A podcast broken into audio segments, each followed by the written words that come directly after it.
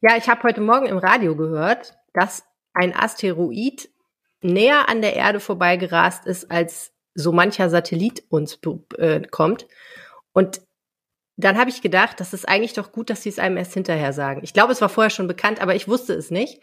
Und ähm, ich war einfach total froh. Und dann habe ich gedacht, diese ganzen Filme, ne, die es ja gibt, wo eine Kollision kurz bevorsteht und alle total aufgeregt sind und so. Ich will das gar nicht wissen. Ich will das gar nicht wissen. Ich möchte gerne, dass Leute, die sich damit auskennen und eventuell was tun können dagegen, dass die Erde zerstört wird, sich damit beschäftigen, gerne auch intensiv. Aber ich persönlich möchte das nicht wissen, weil ich kann ja sowieso nichts machen. Also du hättest gerne wie die Dinosaurier einfach davon überrascht werden dann, wenn. Ist das nicht der beste Tod? Einfach einschlafen und nicht mehr aufwachen. Also die Alternative, ne, dass du weißt, es sind noch 36 Stunden, dann brennt die ganze Welt und äh, du kannst aber gar nichts dagegen machen und dann versuchst du natürlich verzweifelt doch was dagegen zu machen. A oder B, betrinkst dich besinnungslos oder C, sitzt deprimiert zu Hause, ist doch nicht besser. Ich meine, dann ist es doch besser, man ich glaube persönlich nicht, dass die allermeisten Leute in ihren letzten Sekunden was Gutes daraus machen, sondern ich glaube, alle drehen komplett am Rad und machen furchtbare Sachen.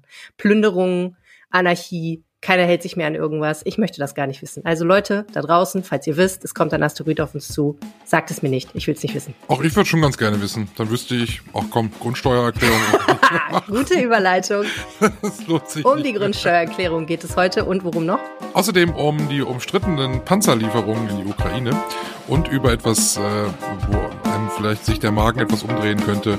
Insekten im Essen. Das ist der Aufwach am Wochenende. Schön, dass ihr dabei seid. Mein Name ist Helene Pawlitzki. Ich bin Michael Höring. Rheinische Post Aufwacher. News aus NRW und dem Rest der Welt. Tja, Michael, eigentlich wollten wir ja wieder brunchen, ne? Ja, ich hatte ja auch eigentlich schon alles vorbereitet. Ich äh, bleib jetzt hier ja, auf großen ich hatte auch große Essen Pläne. Äh, sitzen, aber äh, ja, es geht leider nicht. Nee, es geht nicht äh, krankheitsbedingt. Ich habe ein kleines Kind zu Hause und dieses kleine Kind wird seit drei Wochen immer donnerstags krank. Ich weiß nicht wieso, aber drei Tage Kita schafft sie und danach äh, bleibt sie zu Hause. Was immer schön ist, weil am Donnerstag und am Freitag zeichne ich ja mindestens zwei Podcasts auf. Das hilft mir immer sehr. Äh, und also falls ihr im Hintergrund irgendwann ein kleines Kind hört, dann ist das meine Tochter und äh, ich kann es nicht verhindern. Was war denn diese Woche in Düsseldorf los? Ja, es gibt so ein paar Geschichten, die finde ich wurden gar nicht so groß diskutiert, aber ich fand die total spannend. Zum Beispiel gab es einen Klärwerkunfall in Solingen am Dienstag vor einer Woche. Mhm. Und diese, dieser Unfall hat dazu geführt, dass die Itter, ein kleiner Fluss, der ja in Düsseldorf in Benrath in den Rhein äh, mündet, ziemlich gelitten hat. Tote Fische trieben an der Oberfläche, am Ufer lagen sie rum und es stank ziemlich. Und bei dieser Gelegenheit hat meine Kollegin Andrea Röhrig in der Lokalredaktion herausgefunden, dass die Wasserqualität in der Itter, aber auch in vielen anderen kleinen Düsseldorfer Flüssen, die Düssel, der Eselsbach zum Beispiel, echt schlecht ist. Und das ist deswegen traurig, weil laut einer Wasserrahmenrichtlinie der EU eigentlich gerade schon ganz viel getan werden müsste, damit sich die Wasserqualität dieser kleinen Gewässer verbessert. Aber die entscheidenden Stellen hinken wahnsinnig hinterher. Und die Frage, warum das so ist, habe ich mit ihr im Rheinpegel-Podcast erörtert. Unter anderem hat es damit zu tun, dass bestimmte bauliche Maßnahmen möglich, äh, notwendig wären, die aber aus irgendwelchen Gründen ewig dauern. Zum Beispiel wäre es schön, wenn die Itter eine Fischtreppe hätte, damit Fische aus dem Rhein in die Itter wandern könnten. Das würde der Itter ziemlich gut tun. Aber das müsste man halt bauen und es ist recht kompliziert, da ein Planungsverfahren anzustrengen. Oder die Itter fließt an vielen Stellen durch ein Betonbett. Äh, das hat auch was damit zu tun, dass die Itter die Wassergräben des Benrather Schlosses speist. Das heißt, man könnte da auch nicht so einfach hingehen und an allen Stellen sagen, wir renaturieren jetzt die Itter und machen da wieder so einen schönen, meändernden kleinen Fluss mit einem weichen Flussbett draus. Aber das wäre natürlich toll, weil erstens wäre es gut ökologisch und zweitens wäre es auch gut für den Hochwasserschutz. Die Itter ist nämlich 2021 ziemlich heftig über die Ufer getreten.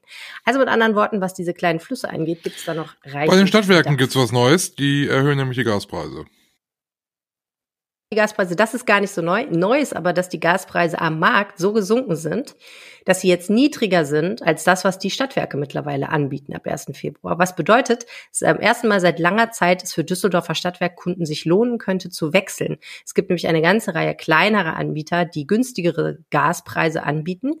Wichtig ist dabei natürlich, das sagt auch die Verbraucherzentrale, dass man aufpasst, keinem schwarzen Schaf auf dem Markt ähm, in die Hände zu fallen. Es gibt ja Anbieter, die dann, weil sie feststellen, dass ihr Geschäftsmodell doch nicht trägt, einfach die Belieferung einstellen und den Kunden ratzfatz kündigen, weswegen man dann wieder in sehr teure Grundversorgungstarife äh, kommt.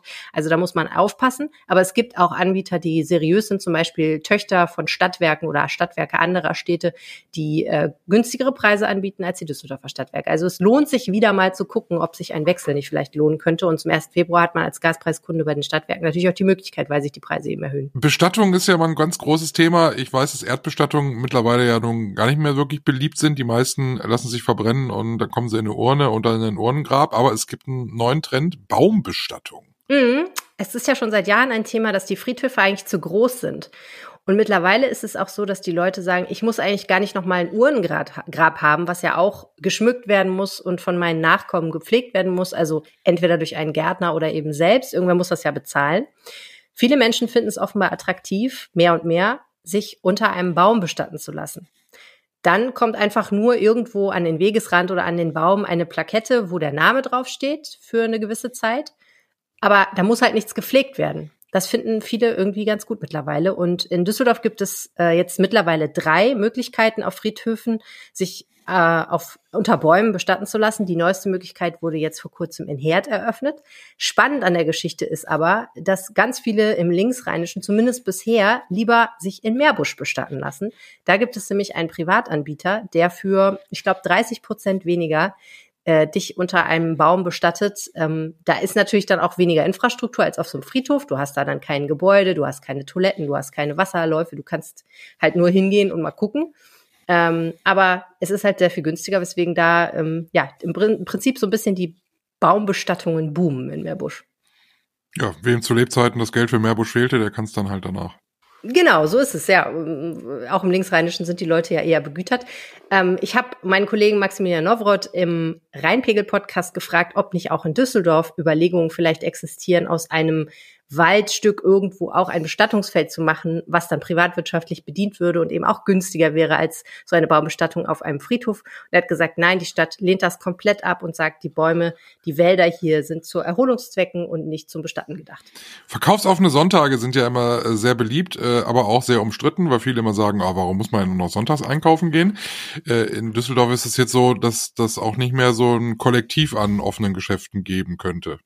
Ja, unbeliebt sind, glaube ich, verkaufsoffene Sonntage, insbesondere bei den Menschen, die arbeiten müssen, weil verkaufsoffener Sonntag ist bei den Verkäuferinnen und Verkäufern. Und tatsächlich ist es so, dass am Sonntag ein verkaufsoffener Sonntag stattfinden soll, anlässlich der Messe Boot. Die dürfen ja nicht einfach so stattfinden, sondern es muss immer einen Anlass geben. Und es wird aber wahrscheinlich so sein, dass eher die größeren Geschäfte, also zum Beispiel die größeren Kaufhäuser in der Innenstadt geöffnet haben. Viele inhabergeführte Geschäfte in der Altstadt und an der Kö könnten zubleiben. Das hat mein Kollege Uwe Jens Runau recherchiert. Der Grund ist, dass sich das für die einfach nicht lohnt. Die sagen im Moment, jetzt Ende Januar sind die Leute überhaupt nicht in Kauflaune. Kauflaune.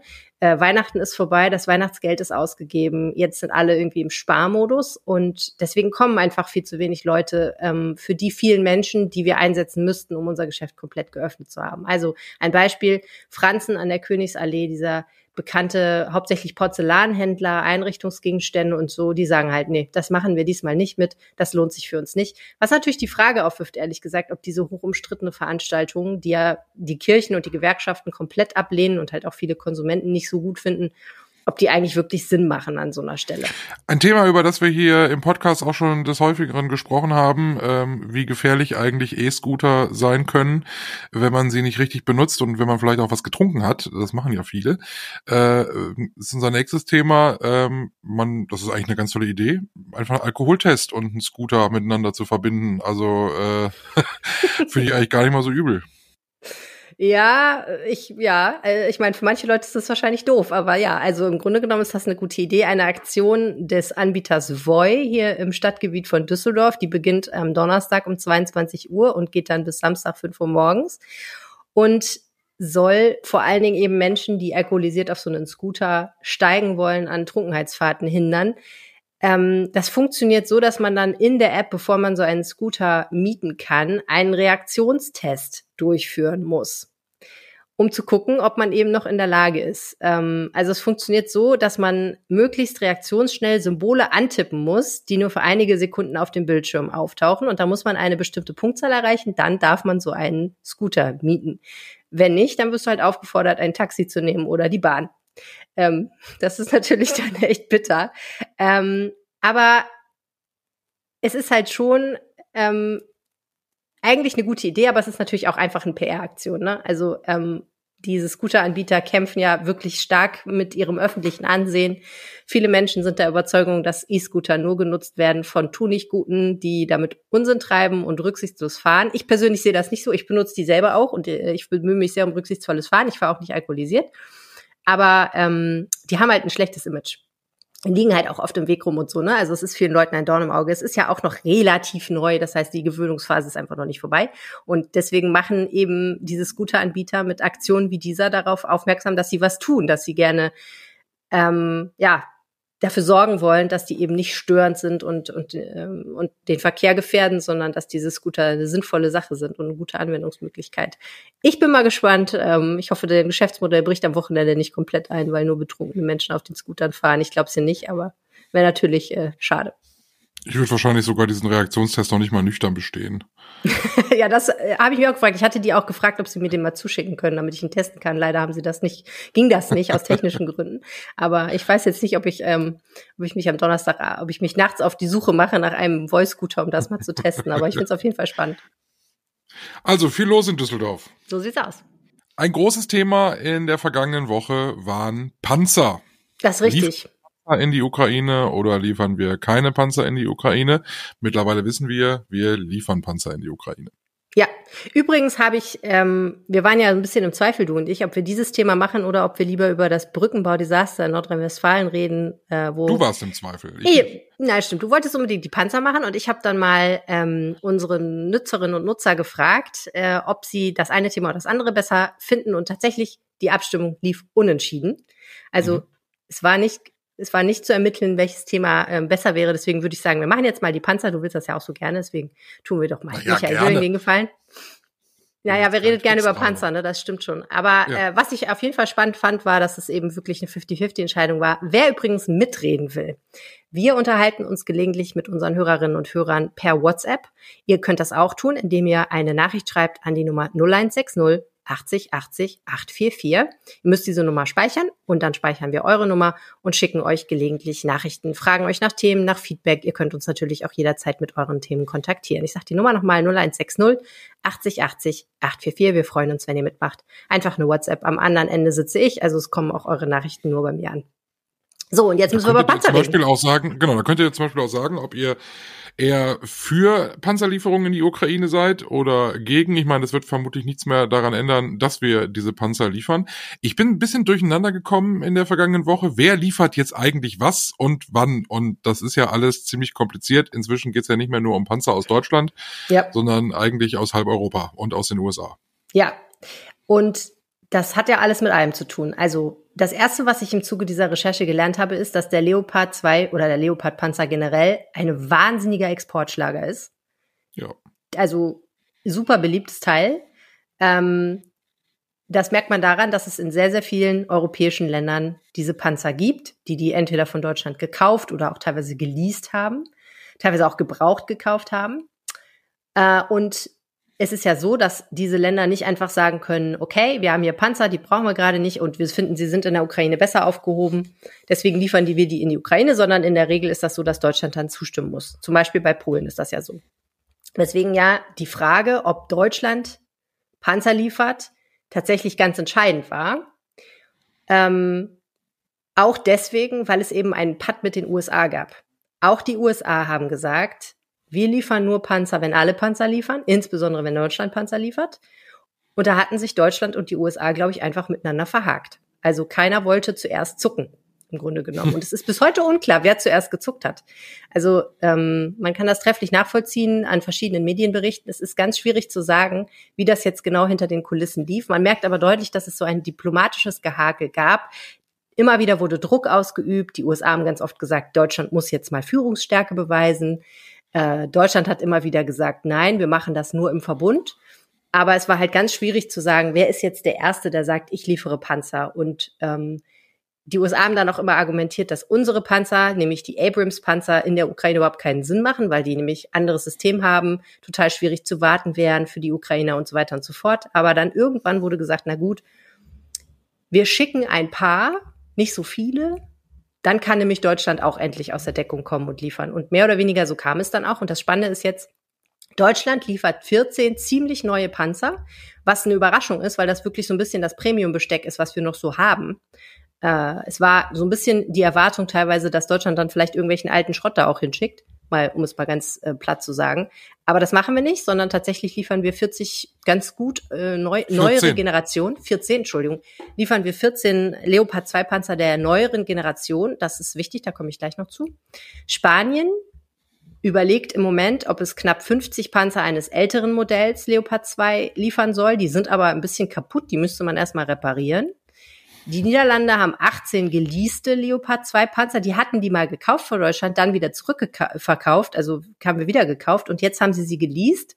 Und ganz lange hat der Ministerpräsident der Niederlande gesagt, ja, ja, die gehören uns ja nicht, deswegen können wir sie auch nicht liefern. Er ist dann aber umgeschwenkt und haben gesagt, naja, wir haben sie geleast, also haben wir auch ein Kaufsrecht, also können wir sie auch kaufen und liefern. Das wollen die jetzt wohl machen. Polen ist ja sowieso die ganze Zeit schon heiß. Die wollen unbedingt noch mehr Panzer liefern. Die haben ja schon ganz viel geliefert. Ich glaube, die haben ihre sowjetischen Panzer alle in die Ukraine geschickt. Ja. Deswegen sind ihre Leopard-Panzer ziemlich wichtig für sie, weil es jetzt ein bisschen das Rückgrat der polnischen Verteidigung ist. Aber sie wollen trotzdem noch mal 14 Leopard-2-Panzer liefern. Skandinavien ist sehr, sehr unschlüssig. Die prüfen da noch lange rum. Frankreich prüft auch noch, ob sie Leclerc-Panzer schicken. Naja, und die USA haben ihm gesagt, 31 Abrams-Panzer schicken wir rüber in Gottes Namen, damit sich endlich was bewegt. Die Frage ähm, ist ja oder die ich mir gestellt habe, meine Güte, äh, alle wollen, dass wir sie liefern äh, und wir eierten da ja nun wirklich sehr lange rum. Auch der der neue Bundesverteidigungsminister, äh, ob, obwohl er glaube ich sehr entschlossen war, durfte aber nicht so vorpreschen, wie er glaube ich äh, gerne gewollt hätte, weil der Druck war ja wirklich wirklich schon immens. Äh, 14 Panzer, wenn man sich anguckt, Spanien schickt 50 kaputte, gut, aber es ist ja eine relativ kleine Zahl, die wir da jetzt erstmal hinschicken. Ich meine, wir haben ja auch nicht viel, ne? muss man ja auch mal dazu sagen. Also wir haben ja nicht Panzer wie Sand am Meer, aber äh, wir schicken jetzt 14 Stück und haben uns da aber ordentlich einen abgerungen und der und auch nur weil glaube ich der internationale Druck so, so riesig war. Warum eigentlich? Also hat man da jetzt die Angst, dass äh, ich meine Putin hat ja jetzt schon gesagt, äh, wir sind jetzt eigentlich aktive Kriegspartei mit mit dieser Entscheidung. Ähm, also warum, warum eiert man da so? Also gefühlt hätte ich jetzt gesagt, Frau Merkel hätte das hier schneller entschieden. Echt? ja, nicht? Hm, Oder meinst du, die hätte das noch mehr ausgesessen? Ja, also ja, ja, würde ich schon so einschätzen, tatsächlich, ja. Also Angela Merkel war ja immer jemand, der geguckt hat, wo weht der Wind hin und wo bewegen sich die Dinge hin und keine Entscheidung getroffen hat, die sie nicht treffen musste. Das kann man ihr vorwerfen, das kann man aber auch gut finden weil das eben bedeutet, dass man die Entscheidung erst dann trifft, wenn man, ähm, wenn man wirklich weiß, was für Konsequenzen hat die Entscheidung. Aber ich glaube, ähm, ich glaube persönlich nicht, dass wirklich eine große Angst in der Bundesregierung bestanden hat, dass wir mit der Lieferung von solchen Waffen zur aktiven Kriegspartei werden. Das hat ein bisschen was damit zu tun, dass man bei Putin ja ehrlich gesagt sowieso nicht so ganz genau weiß, ähm, was er alles noch machen wird, aber dass man eben sicher weiß, dass es keine gute Idee wäre für Putin, Deutschland oder irgendeine andere NATO-Staat zur Kriegspartei zu erklären. Das wäre das Ende für ihn. Früher oder später. Ähm, ich glaube aber schon, das hat man an der Rede von Bundeskanzler Scholz im Bundestag gesehen, der sich ja sehr ausführlich dazu geäußert hat, dass die Frage, wie empfindet eigentlich die Bevölkerung, schon eine Rolle gespielt hat. Und die ist ja sehr polarisiert. Also die, es gibt ja so 50-50 Leute, die einen Leute sagen, wir wollen unbedingt der Ukraine jetzt mal richtig helfen, dieses Rumgeeire ist ja furchtbar. Und die andere Hälfte sagt, ich will auf keinen Fall, dass wir da schwere Waffen hinliefern, weil wir dann wirklich vielleicht reingezogen werden in diesen Konflikt. Und das hat man schon gemerkt, dass das für Scholz wichtig ist und dass er auch appelliert hat an die Bevölkerung, ihm dazu vertrauen. Da muss jetzt jeder selber entscheiden, ob er das tun will oder nicht. Aber das spielte halt schon eine Rolle. Ich glaube, strategisch ist das Argument von der Bundesregierung ja, wir wollten eben keinen Alleingang, denn das wäre wirklich gefährlich. Also in dem Moment, wo einer vorprescht und sagt, wir liefern jetzt ganz viele Panzer und alle anderen können ja mitmachen oder nicht, ist uns egal, wir machen das auf jeden Fall, weil es das Richtige ist. Dann exponiert man sich ja tatsächlich. Und dann kann es natürlich tatsächlich sein, dass man ins Visier russischer Angriffe kommt. Das müssen ja keine kriegerischen Angriffe sein. Das können ja auch einfach Cyberattacken oder ähnliche Dinge sein. Aber die Russen haben ja einen breiten Köcher, wie sie bewiesen haben, an Dingen, die sie machen können, die uns richtig nerven. Ähm, Und das muss man ja nicht provozieren. Das finde ich eigentlich auch richtig. Was man aber auch sagen muss, da hast du völlig recht, diese Panzer, die fehlen jetzt der Bundeswehr. Also de facto, ja. wir liefern 14 Bundeswehrpanzer, die sind jetzt weg. Und die werden ja auch nicht ja. so schnell nachbestellt, wie wir gelernt haben. Also so einfach ist es ja dann auch nicht. Das ist halt blöd. Da findet die Bundes findet die Bundeswehr auch richtig blöd, haben sie auch öffentlich gesagt. Dauert halt irgendwie zwei Jahre immer, bis da irgendwie was an Nachschub kommt, wenn man wenn man äh, Rüstungsmaterial bestellt. Wenn man es äh, bestellt. Der Witz ist ja, dass ganz oft die Sachen nicht mal bestellt werden. Also zum Beispiel haben wir Sturmgewehre an die Peschmerga geliefert, die haben wir bis heute nicht nachbestellt. Ja, ich, ich weiß es auch nicht warum. Also das, diese, diese Beschaffung bei der Bundeswehr, ich meine, da ist viel geredet worden ja auch in den letzten Tagen, ist eine Katastrophe. Weißt du, wer es auch nicht weiß? Boris Pistorius. Der wurde nämlich gefragt, ob er mal nachvollzogen hat, warum diese Nachbestellungen nicht passieren. Bis, passiert sie bisher und seine Antwort darauf war, ich schaue in die Zukunft, nicht in die Vergangenheit. Also, ich meine, kann man so machen. Ja, also er hat gesagt, er ist jetzt zwei Wochen oder eine Woche im Amt, so er hat das, so das ist noch nicht sein Thema, sondern er muss erst mal gucken, dass er klarkommt mit der Gegenwart und der Zukunft. Das sehe ich auch ein, aber naja, also äh, ist die Frage, ob das jemals aufgeklärt wird. Und jetzt würde man ja meinen, wunderbar, jetzt hat man sich also äh, jetzt dann durchgerungen, diese Lieferungen zu machen in den einzelnen Ländern und dann würde man sagen, gut, in anderthalb, zwei Wochen sind die da. Nein, es dauert an die drei Monate, bis diese Lieferung in der Ukraine ist, wo ich mich auch frage, was dauert denn da so lang? Müssen die erst noch, also wenn die doch in Ordnung sind, wenn die, also klar, in Spanien sind sie kaputt, aber wenn die deutschen 14 doch in Ordnung sind und einsatzbereit sind, warum sind die nicht schon viel früher da? Es dauert alles ewig. Ich glaube, es ist in erster Linie die Ausbildung, ehrlich gesagt. Also du musst ja die Menschen, die die Panzer fahren, auch erstmal musst du denen zeigen, das ist ja nicht einfach ein Auto und du steigst in Golf oder in VW Passat, das ist der Unterschied, sondern das ist schon ein sehr, sehr komplexes Teil das soll ja nicht nur fahren, das soll auch schießen. Das hat äh, komplexe Navigationssysteme, das hat sehr komplexe ähm, Ortungssysteme. Also das ist, glaube ich, nicht so easy, das zu lernen. Und ich glaube, es geht auch viel darum, dass du erstmal den Soldaten beibringen musst, wie man mit dem Ding umgeht. Weil ehrlich gesagt, das bringt ja auch nichts, dass du das Ding da in die Gegend stellst und keiner ja, kann Ja, das ist schon richtig. Wenn man den Ukrainern glaubt, dann soll es aber doch schneller gehen, weil sie brauchen die halt. Äh, es ist ja die Rede von einer großen Frühjahrsoffensive der, äh, des russischen Militärs. Da hat man ja äh, ganz, ganz schlimme Befürchtungen, dass Russland da jetzt nochmal so richtig aufspielt. Und da sollten die halt dann da sein. Ne? Also die Frage ist halt jetzt nach einer solchen großen politischen Entscheidung weltweit, was hat das jetzt eigentlich für eine für Ausmaße für den Kriegsverlauf? Ne? Also bringen bringen diese Panzer wirklich jetzt dann den erhofften Erfolg? Oder ist es eigentlich nur jetzt eine Symbolpolitik? Wir helfen natürlich, wie wir können, aber eigentlich bringt es nichts. Also diese neueren Leopard 2 Panzer, die wir liefern aus Deutschland, die haben auf jeden Fall Zielkapazitäten, die über die Reichweite der russischen Panzer hin, hinausgehen. Das heißt, die können zielsicher über mehr Kilometer schießen als die russischen Panzer zurück. Und das ist natürlich offensichtlich ein Vorteil, ne? Wenn du aus sechs Kilometern Entfernung einen Panzer abschießen kannst, der erstmal auf vier Kilometer rankommen kann, damit er dich trifft, dann hast du natürlich wirklich äh, gute Karten. Ähm, Moskau sagt trotzdem, aber das muss ich ehrlich sagen, halte ich für weitgehend Kriegspropaganda, das wird alles überhaupt nichts bringen. Diese Panzer werden brennen, fertig aus. Ja. Ähm, ich glaube, jede Hilfe hilft, aber natürlich ist das nicht das Ende der Fahnenstange und es heißt nicht, dass mit diesen Panzern die Ukraine den Krieg gewinnt. Das glaube ich nicht. Das heißt, wir sprechen dann nächste Woche oder in ein paar Wochen dann über die nächsten Mittel, die wir schicken sollen? Wir sprechen da jetzt schon drüber. Ähm, äh, der ehemalige ukrainische Botschafter in Deutschland, Andrei Melnik, hat ja schon gesagt, äh, okay, cool, danke. Aber äh, was wäre denn mit Flugzeugen oder Schiffen oder U-Booten? Wir müssen ja unsere Küste verteidigen. Also es ist klar, dass es weitere Forderungen gibt.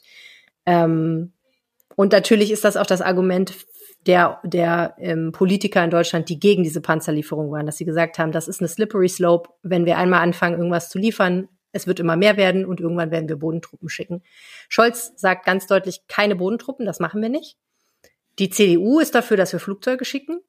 Die FDP, insbesondere die äh, Verteidigungspolitikerin Marie-Agnes Strack-Zimmermann, die ja die erste war, die immer gesagt hat, schwere Waffen, schwere Waffen, schwere Waffen liefern, sagt also Panzer, okay, das finde ich gut. Aber Flugzeuge, das ist nochmal ein anderer Schnack. Äh, das Zitat lautet, wenn ein Panzer unter Umständen nicht richtig bedient wird, dann bleibt er stehen. Bei einem Flugzeug fällt es runter. Fand ich sehr hübsch. Ja, ähm, ja da, also kann sein, dass das das Problem ist. Also sie, sie hebt da letztendlich ab darauf, dass die Ausbildung dann noch schwieriger wäre, wenn man beispielsweise irgendwie Tornados oder sowas schickt. Aber ähm, die Diskussion wird auf jeden Fall weitergehen und der Krieg wird ja auch weitergehen. Ne? Also irgendwann werden wir uns entscheiden müssen. Man kann jetzt kritisieren, dass das alles so lange gedauert hat, oder man kann sagen, es ist eine wohl, es ist eine wohl abgewogene Entscheidung. Ähm, es wird nicht schneller gehen. Diese Entscheidungen werden nicht schneller fallen. Vielleicht ein bisschen schneller, aber trotzdem wird es weiter diese Diskussion geben. Und ich ehrlich gesagt finde das gut, weil ich würde das nicht wollen, dass das einfach mal so aus der Lamming passiert, aus der Hüfte geschossen sozusagen wird. Wir kommen zu typisch deutschen weltlichen Problemen. Dein Problem. Stimmt. Du bist Mieterin, ich bin Hausbesitzer und uns unterscheidet in diesen Tagen die Grundsteuererklärung, über die wir hier schon so häufig gesprochen haben. Das ist richtig. Und in der Themendiskussion, auch äh, ähnlich wie bei den Panzern, äh, ist es da immer ganz gut zu sehen. Helene findet es furchtbar langweilig, das Thema eigentlich, äh, weil es sie überhaupt nicht betrifft. Und für mich als Hausbesitzer ist es halt so ein nerviges Thema auch, aber es ist halt wichtig und äh, Grundsteuererklärung. Ich muss aber ich, zugeben, ich, ich habe das Thema ist mir ans Herz gewachsen. Tatsächlich. Ein bisschen. Ich fand das dann doch faszinierend, was unser Kollege Rainer Löss aufgeschrieben hat, weil das in seiner Verwirrtheit, also der, der Text war nicht verwirrt, aber die Tatsachen an sich waren verwirrend, einfach entzückend ist. Es ist so deutsch, wie es in Deutsch sein kann. Absolut. Wir können das ja mal kurz noch mal zusammenfassen für alle, die nicht mehr so genau wissen, was das nochmal war.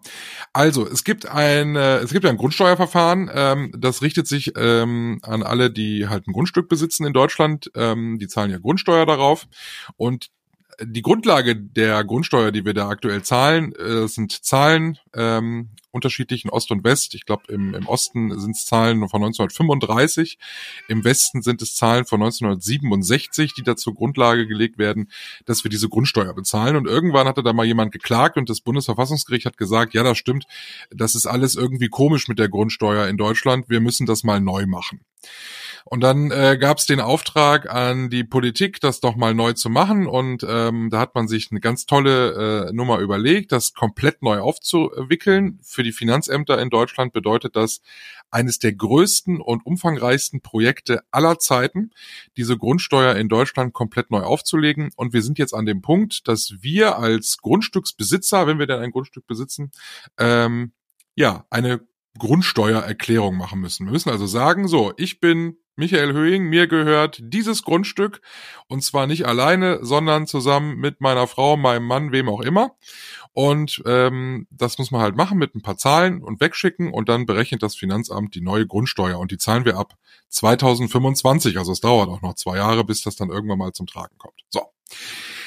Jetzt sollten wir ursprünglich ja bis Ende Oktober das alles machen. Das war mal der Plan. Das hat aber äh, nicht so ganz funktioniert, weil man nämlich mal gedacht hat, wir gucken im Oktober mal ins Postfach, wie viele Grundsteuererklärungen sind denn da inzwischen eingegangen. Es waren wenige. Der Bürger, der deutsche Bürger hat es eben nicht gemacht, weil er es nicht verstanden hat. Weil es muss über Elster gemacht werden. Das kennen jetzt auch diejenigen, die kein Grundstück haben. Durch die Steuererklärung. Elster ist ja eine Katastrophe. Ja, Elster kennt selbst ich. Und Elster ist ganz toll, oder? Elster hat seinen eigenen Charme, möchte ich sagen. Ich finde, ja, also erstmal finde ich geil, dass es Elster heißt. ja. Dass das Steuerprogramm heißt Elster, finde ich einfach super. Ja, Elster ist problematisch und ähm, unter anderem deswegen, weil man ja erstmal, um da reinzukommen, äh, erstmal ein Brecheisen braucht. Ja, absolut. Ähm, also es hat nicht funktioniert und dann hat man sich im Oktober gesagt, komm, wir verlängern den ganzen Sums und zwar bis Ende Januar. Das ist nämlich der kommende Mittwoch, ist der 31. Das ist Stichtag, da muss die Grundsteuererklärung dann aber da sein. Und ähm, dann hatte man sich tatsächlich herabgelassen, ich muss das so sagen, äh, und hat gesagt, ja komm, wir entwickeln mal ein, ein Portal, wo man das als Privatnutzer ein bisschen einfacher machen kann. Also wo man das ein bisschen besser versteht. Das hat die IT-Firma äh, des Bundes gemacht. So. Und ähm, diese Homepage verlinken wir auch nochmal in den Show Notes, weil jetzt kommt die spannende Frage, was mache ich eigentlich, wenn ich die Grundsteuererklärung bislang noch nicht gemacht habe? Ich habe sie am letzten Wochenende gemacht, so wie wahrscheinlich viele andere auch. Und noch mehr, glaube ich, werden sie an diesem Wochenende machen, weil das nun mal eben die letzte Chance ist. Und ich kann erstmal sagen, keine Panik. Es dauert 30 Minuten. Danach ist es tatsächlich vollbracht. Ich habe es auch für meine Schwester gemacht, weil Nett. ich so gut drin war. Es geht also relativ fix. Cool. Äh, man muss halt nur so ein paar Sachen bei der Hand haben. Ähm, und zwar hat man eigentlich Post von seiner Kommune bekommen, von seiner Stadt. Und da standen eigentlich alle Zahlen, die man für diese Grundsteuererklärung braucht, eigentlich auch drin. Nämlich was für ein mhm. Grundstück man eigentlich besitzt, welche Nummer das Flurstück hat, wie der Bodenrichtwert ist, den muss man da eintragen. Man muss auch nicht wissen, was ein Bodenrichtwert ist, aber es steht drin Bodenrichtwert Doppelpunkt und die Zahl dahinter. Mhm. Also alle wesentlichen Daten habe ich zumindestens von meiner Stadt bekommen und man, man, kann sie online einsehen. Das geht halt auch. Auf den, auf den Internetseiten der Städte ist das eigentlich ganz gut ähm, immer jeweils erklärt. Und dann äh, geht halt nur um die Frage, wie kriege ich diese Grundsteuererklärung jetzt zum Finanzamt? Und da braucht man ja doch wieder Elster. Und da ist das Problem, das hat der äh, Rainer Lürs ja sehr gut geschrieben, es ist eigentlich für alle, die einen Elster-Zugang haben, überhaupt gar kein Problem. Also wenn eine Steuererklärung ohnehin mit Elster macht, der kann jetzt auch die Grundsteuererklärung, wie gesagt, in den 30 Minuten eben dahin kloppen. Das ist gar kein Problem. Problematisch ist es für alle diejenigen, die ihre Steuererklärung immer noch, und ich bin überrascht, wie viele das sind, immer noch auf Papier machen, also sich beim Finanzamt einen Stoß Formulare holen und da ihre Steuererklärung machen. Ja, meine das Schwester darf man doch eigentlich gar nicht mehr. Ja, aber da gibt's immer noch, du kannst die beim Pförtner manchmal abholen und dann Echt? drücken die halt nochmal äh, alle drei Augen zu und dann, ähm, dann, dann funktioniert das auch auf diesen Formularen. Ich finde das auch ganz, ganz schlimm. Aber meine Schwester wirft auch noch Überweisungsträger in Briefkästen. Von daher, die hat also sich mit Elster nicht wirklich groß beschäftigt und da ist es dann schon schwierig. Wenn du nämlich keinen Elster-Zugang hast, dann kriegst du es nämlich nicht mehr dahin. Dann hast du jetzt also Könnte, also folgende Möglichkeiten. Hm? Könnte ja auch sein, dass ja. Leute, die einen Steuerberater haben, keinen Elster-Zugang haben, ne? Weil der macht das ja für die, glaube ich. Genau, wenn du einen Steuerberater hast, dann hast du das hoffentlich rechtzeitig deinem Steuerberater gegeben ähm, und der macht das. Wenn du hm. das noch nicht gemacht hast, wirst du ein Problem haben, weil die Steuerberater sind eigentlich alle ausgebucht. Also die werden das nicht mehr fristgerecht hinbekommen. Mhm. Wenn du so wie ich keinen Steuerberater hast, aber einen Elster-Zugang, kannst du es selber machen über den Link, den wir in den Shownotes verlinkt haben. Wenn du weder einen Steuerberater noch einen Elster-Zugang hast, wird es problematischer. Okay. Da gibt's jetzt folgende Möglichkeiten. Du gehst zum Finanzamt und sagst, ich möchte das schriftlich machen auf dem Formular. So, dann wirst du wahrscheinlich erstmal eine Predigt anhören, dass das ja nicht geht. Und dann kannst du aber einen formlosen Antrag stellen auf eine Härtefallregelung, aus welchen Gründen auch immer du das dann eben nicht online machen kannst, vielleicht weil du kein Internet hast, äh, gibt ja mehrere Möglichkeiten. Und dann kannst du das halt machen auf diesem äh, auf diesem Papier. Und dann werden die Finanzämter vermutlich alle Augen zudrücken und sagen ja gut dann halt so. Hauptsache hm. gemacht. So, so das so. geht ist aber auch nicht mal so eben, ne? Das ist dann. Ja, man muss halt hinjuckeln, ne? Also wenn man sich dann. Äh, muss halt hinjuckeln, ne? Ja. Ja, ja ist am Wochenende Samstag, schwierig. Das heißt, wir haben noch zwei Tage, also wir müssen es dann am Anfang der Woche machen. Oh Mann. Die viel charmantere Möglichkeit wäre, äh, das wusste ich vorher auch nicht. Ähm, ich kann, ich kann das mit Freunden und beziehungsweise nein, mit Freunden nicht, aber ich kann es mit der engeren Familie machen. Also, hm. so wie ich es jetzt mit meiner Schwester gemacht habe, oder ihr könnt es auch für meine Eltern machen, also für enge Verwandte ist es möglich, das über deren Elster-Profil zu machen. Das heißt, ich mache die Grundsteuererklärung und statt meinem, weil ich ja kein Elster-Profil habe, nehme ich das vom jemandem aus meinem engeren Familienkreis, weil es geht eigentlich nur darum, ähm, dass klar ist, dass das hier, ähm, dass es offiziell abgegeben werden muss über so einen Elster-Zugang. Hm. Da kann man hm. tatsächlich den aus der Familie nehmen. Das ist äh, okay. Könnte man damit Kuchen bezahlen quasi. Was wäre denn passiert, wenn du sie nicht abgegeben hättest? Wäre schlimm. Ja, gewesen. das ist ja unangenehm, ne? Beim Finanzamt, ich meine, äh, die werden in Nordrhein-Westfalen erstmal ein, äh, ein Erinnerungsschreiben schicken. Es ist sicherlich ihrer Aufmerksamkeit entgangen, dass am 31. Januar die Frist zur Abgabe der Grundsteuererklärung abgelaufen ist. So, das, äh, so, das ist ein Erinnerungsschreiben, da hast du vermutlich noch mal, weiß ich nicht, zwei oder vier Wochen Zeit. Ich keine Ahnung, ehrlich gesagt. Mhm. Aber du wirst dann noch mal ein paar Tage Zeit bekommen. Ähm, und kannst sie dann eben nochmal machen. Wenn du die dann immer noch nicht machst, weil du vielleicht auch denkst, pff, ist doch nicht mein Problem, ne? weil äh, muss, ich muss sagen, beim Ausfüllen dieser, dieser Grundsteuererklärung, da habe ich schon häufig im Kopf geschüttelt, weil ich halt immer denke, ich gebe hier Werte ein, die der Staat mir gegeben hat. Was anderes mache ich ja gar nicht. Das weiß der Staat alles. Hm. Die suchen jetzt nur einen Dummen, der das hier alles zusammenhackt. Also mhm. Daten der Stadt zusammen mit Daten des Landes auf Datenserver des Bundes. Also irgendwie äh, kommt man sich so ein bisschen bekloppt vor, wenn man das macht. Aber gut, es ist nun mal eine Bürgerpflicht jetzt. Und ähm, dann kommen irgendwann Gebühren dazu. Ne? Also dann wird es Mahngebühren geben und da sind äh, da sind tatsächlich irgendwie zwei Prozent des, des Gegenstandswerts, also der Grundsteuer im Gespräch. Und das ist richtig viel Geld dann äh, mitunter. Also darauf würde ich es nicht ankommen lassen. Dafür, dass es wirklich nur eine halbe Stunde Arbeit ist. Hm, ja. Das klingt ehrlich gesagt alles nach was, äh, wo irgendwer als nächstes auf die Idee kommt, dass das alles irgendwie nicht richtig ist und dagegen klagt. Gibt's ja bereits, und zum Beispiel ähm, der Grundeigentümerverein Haus und Grund ähm, überlegen ja, ob sie das, ob sie dagegen klagen sollen. Und es gibt auch ähm, Juraprofessoren, äh, zum Beispiel von der Uni Augsburg, die sagen, also wenn, wenn sie den, wenn sie den Bescheid der neuen Grundsteuer bekommen, dann klagen sie mal dagegen weil viele der Meinung sind, dass das, so wie das jetzt aktuell läuft, äh, sowieso verfassungswidrig ist. Schwierig. Ja, ja. Also ich würde aber nicht drauf ankommen lassen. Also ich würde jetzt nicht sagen, oh, da wollen mehrere Leute klagen, ich lasse das mal, vielleicht muss ich die am Ende doch nicht machen. Also ja, diese halbe Stunde würde ich tatsächlich investieren, das wäre mir zu riskant und zu teuer. Okay, dann. also Arschbacken zusammenkneifen und los. Einfach mal machen und dann ist es auch schnell vorbei. Und hoffentlich müssen wir dann nicht wieder über das Thema reden. ist doch es gut. ist ein ganz unappetitliches Thema, finde ich. Echt?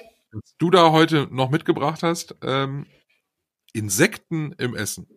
Ja, es gibt dafür, es gibt zwei ausgezeichnete Wikipedia-Artikel, die ich jedem empfehlen möchte, der sich mit dem Thema beschäftigen möchte. Der eine heißt Speiseinsekten und der andere heißt Anthropoentomophagie. Das bedeutet Entomophagie. Entomophagie ist das Essen von Insekten und Anthropoentomophagie ist das Essen von Insekten durch Menschen. Und daran kann man schon gut erkennen, dass es äh, diesen Namen gibt, dass das Ganze nicht ganz gewöhnlich ist, zumindest im europäischen Kulturraum. In ungefähr allen anderen Teilen der Welt werden Insekten gegessen. Im europäischen bzw. nordamerikanischen Bereich not so much. Und ja. äh, man nennt das ein sogenanntes Speisetabu. Wir finden es deswegen auch tatsächlich eklig. Also es ist wahrscheinlich so, anthropologisch betrachtet, dass weil wir keine Insekten essen, und dafür gibt es auch wieder Gründe, warum wir das nicht tun, finden wir es eklig, sie zu essen. Es ist halt immer so, es ist ja auch so bei so, ich mal, keiner will jetzt Fliegen essen, ne? Aber wenn wir so Fliegen sehen, dann denken wir ja direkt, wo die schon überall gesessen hat. Das ist halt so, bei Insekten hat man immer so ein bisschen die Sorge, dass die auf Kothaufen Dass sie im Dreck gesessen haben. Ja, was ja natürlich überhaupt nicht stimmt bei den Insekten, die man essen kann. Die sind ja gezüchtet und werden unter total klinischen Bedingungen hergestellt, muss man ja sagen, und essen dann auch selber nichts mehr 24 Stunden vor ihrem Tod, damit ihr Darm wiederum leer ist. Also da passiert eigentlich nicht fürchterlich viel. Ähm, ich habe die Erklärung gelesen, dass es einfach in Europa gar nicht so fürchterlich viel Insekten gibt, die man in freier Wildbahn essen würde. Also im tropischen Bereich zum Beispiel gibt es ja einfach schwarmweise riesige Insekten, die man essen kann und fangen kann, was nämlich einfach ist. Äh, in unseren Breitengraden ist das einfach nicht so sinnvoll, sich auf die Jagd nach Insekten zu machen, weil du ziemlich lange jagen müsstest, um eine Portion zusammenzukriegen, die dich satt macht. Und deswegen essen wir die eben nicht und deswegen finden wir es eben auch eklig. Ähm, der Grund, warum wir jetzt darüber sprechen, ist, dass es seit Anfang Januar zwei weitere Insekten gibt, muss man sagen, die man in der Europäischen Union verwenden darf, um Lebensmittel herzustellen. Es gab schon zwei vorher, nämlich äh, die Mehlwürmer und die europäische Wanderheuschrecke. Und jetzt sind die Hausgrille und der äh, charmant benamste Getreideschimmelkäfer dazugekommen, die eben in verschiedenen Darreichungsformen in alles Mögliche gemischt werden können. Brot, Kuchen, Proteinshakes, what have you. Also alles Mögliche. Aber dann in der Regel dann so, dass man es fast schon gar nicht mehr mitkriegt, dass sie oder gar nicht mehr mitkriegt, dass die, dass sie da drin sind. Sie ja. müssen aber gekennzeichnet sein. Also es muss, muss dann draufstehen, dass die da drin sind. Genau, also ähm, es muss auf der Packung stehen, ähm, nicht extra vorne drauf Achtung mit Insekten oder so, aber in der ähm, Liste der Zutaten muss eben drinstehen, dass die da drauf muss draufstehen, dass sie da drin sind und zwar auch deswegen, weil die allergische Reaktionen hervorrufen können. Also insbesondere Leute, die zu tun haben mit Schalentierallergien, weil eben auch Insekten sind ja, äh, man kann sich das so vorstellen, wenn du jetzt einen Schrimp und eine Kakerlake nebeneinander hältst, dann siehst du ja schon Ähnlichkeiten. Da gibt es tatsächlich auch allergische Ähnlichkeiten. Was übrigens auch interessant ist, ne? Ich meine, wir essen ja Unterwasserinsekten praktisch. Wir essen ja gerne ja. Schalentiere und so, Krustentiere. Aber egal. Ähm, und interessanterweise auch Leute, die Hausstauballergiker sind, haben unter Umständen allergische Reaktionen auf Insekten im Essen. Ja klar, Milben. Wusste ich auch nicht. Komischerweise, ja, aber logisch. wusste ich auch nicht. Ja. Der Aufschrei der Bevölkerung ist ja irgendwie gefühlt in der Woche auch sehr groß gewesen. Äh, ich habe äh, in den sozialen Netzwerken einen Kommentar gelesen, fand ich eigentlich, fand ich eigentlich ganz lustig. Ich wünsche allen Unternehmen, die Insekten in Lebensmittel mischen, eine schnelle Insolvenz. Also ich verstehe die Aufregung also, ehrlich gesagt nicht. Ja. Muss ich ehrlich sagen. Weil, also erstens ist das ja wirklich nichts Neues, sondern es sind jetzt halt zwei weitere Insekten dazugekommen, die die EU in einem langwierigen Verfahren, wo überprüft wird, ob die irgendwie schädlich sind für den Mensch, zugelassen hat.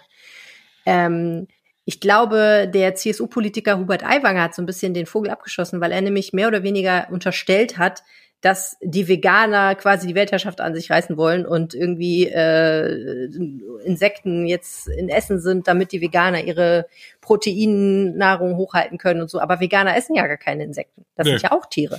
Also ist alles ein bisschen merkwürdig. Und ähm, unser Kollege Christian Albustin hat da einen sehr schönen Kommentar für RP Online geschrieben, der gesagt hat, Leute, auch diese Vorstellung, dass irgendwie geheim Insekten in Essen gemischt wird, äh, ohne das zu deklarieren, das ist halt total abwegig, weil man das sofort merken würde wahrscheinlich. Heißt aber, wenn man das nicht möchte, äh, wofür es ja auch Gründe gibt, ähm, man muss sich diese Zutatenliste ganz gut äh, angucken, weil es ist nicht so, dass da jetzt riesengroß draufsteht, mit Insekten zubereitet, sondern man muss dann schon in die Zutatenliste schauen.